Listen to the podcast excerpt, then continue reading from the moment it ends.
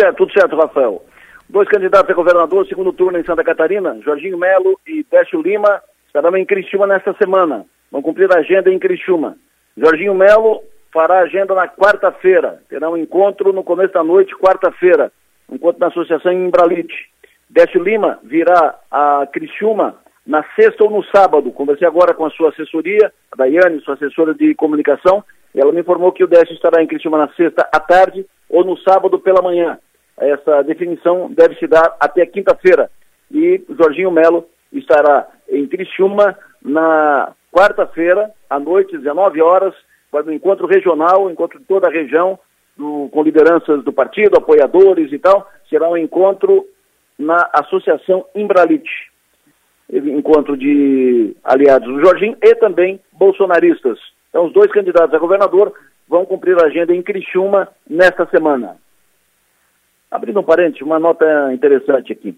O Mário Mota, que todo mundo deve lembrar, o Mário Mota durante décadas apresentou o Jornal do Almoço na RBS e hoje NSC. O Mário Mota foi candidato a deputado estadual, se elegeu. O Mário Mota será deputado a partir de janeiro, eh, a partir de, de 1 de, de fevereiro. O dado interessante é que o Mário Mota tem agora que tratar da montagem do seu gabinete. Via de regra, os deputados eleitos ou reeleitos montam os seus gabinetes com aliados políticos, eh, cabos eleitorais, apoiadores, enfim, eh, via de regra é isso. E alguns técnicos para isso, para aquilo e tal. O Mário Mota fez o seguinte: ele lançou um processo seletivo pela internet para a montagem do seu gabinete. Ele está eh, anunciando as vagas abertas, quantas são, e pedindo que se apresentem os candidatos que queiram trabalhar no, no gabinete, salário e tal, processo seletivo. Acho que é a primeira vez na história de Santa Catarina que acontece algo semelhante, encaminhado pelo deputado eleito Mário Mota. Uma, uma boa notícia, o deputado Minotto conversou conosco hoje, teve, teve uma conversa com o secretário de Saúde do Estado, e na conversa ficou acertado que o secretário de Saúde vai pagar o que prometeu para o Hospital São José. Lembrando que em agosto secretário de Saúde, atendendo o apelo aqui da, da comunidade, em função da situação vivida pelo Hospital São José, assumiu compromisso, anunciou o convênio, fechou acordo com o Hospital São José, um convênio para um aporte de 6 milhões de reais até o final do ano, seriam quatro parcelas de milhão e meio. Até hoje nenhum tostão caiu na conta do Hospital São José. Assumiu compromisso também de pagar o que o hospital tem a receber de tempos passados, 9 milhões de reais.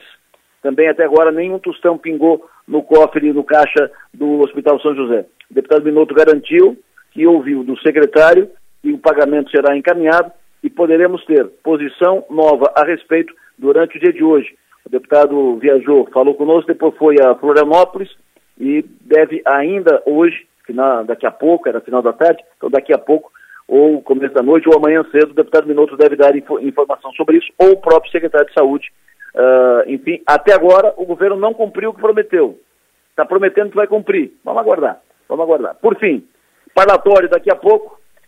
Pesquisa intenção de voto do eleitor de Criciúma, pesquisa exclusiva para apurar como está o eleitor de Criciúma. O que, que mudou em relação ao primeiro, ao primeiro turno? O que, que mudou em relação à preferência do eleitorado pelo Bolsonaro, pelo Lula? O que, mudou em relação à preferência do eleitorado pelo Décio Lima, pelo Jorginho Melo.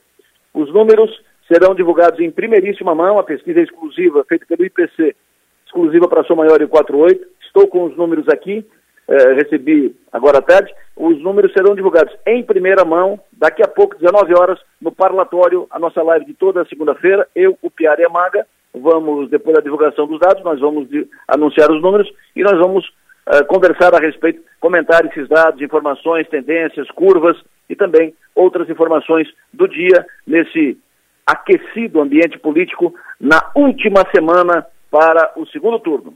Rafael, muito boa noite. Te convido a acompanhar conosco o parlatório daqui a pouco, sete horas da noite, ok?